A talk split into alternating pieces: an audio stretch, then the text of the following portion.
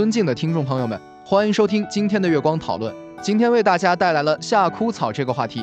夏枯草是一种常见的草本植物，其学名为 Prunella vulgaris，它属于唇形科，是一种多年生的草本植物，通常在夏季开花，花色为蓝色或紫色。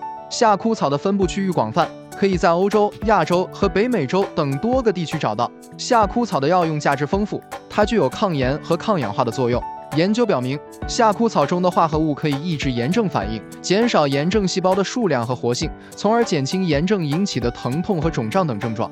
此外，夏枯草还可以清除体内的自由基，保护细胞免受氧化损伤，具有抗衰老的作用。夏枯草还具有抗病毒和抗菌作用。研究表明，夏枯草中的化合物可以抑制多种病毒的复制和增殖，减轻病毒感染的症状。此外，夏枯草还对多种细菌具有抑制作用，可以用于治疗细菌感染引起的疾病。夏枯草还可以用于治疗一些内分泌和神经系统疾病，它可以帮助调节血糖和血压，对甲状腺功能也有一定的调节作用。夏枯草还可以减轻焦虑和抑郁等心理症状，改善睡眠质量。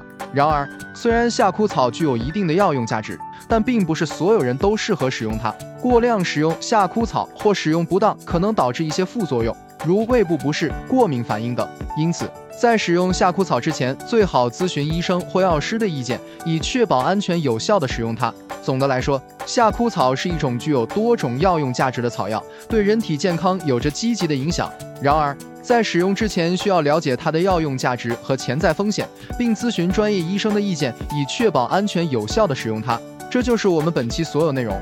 大家也可以通过微信公众号搜索“大明圣院”了解其他内容，Apple 播客或小宇宙搜索“荣正法师”。感谢大家的收听，我们下期再见。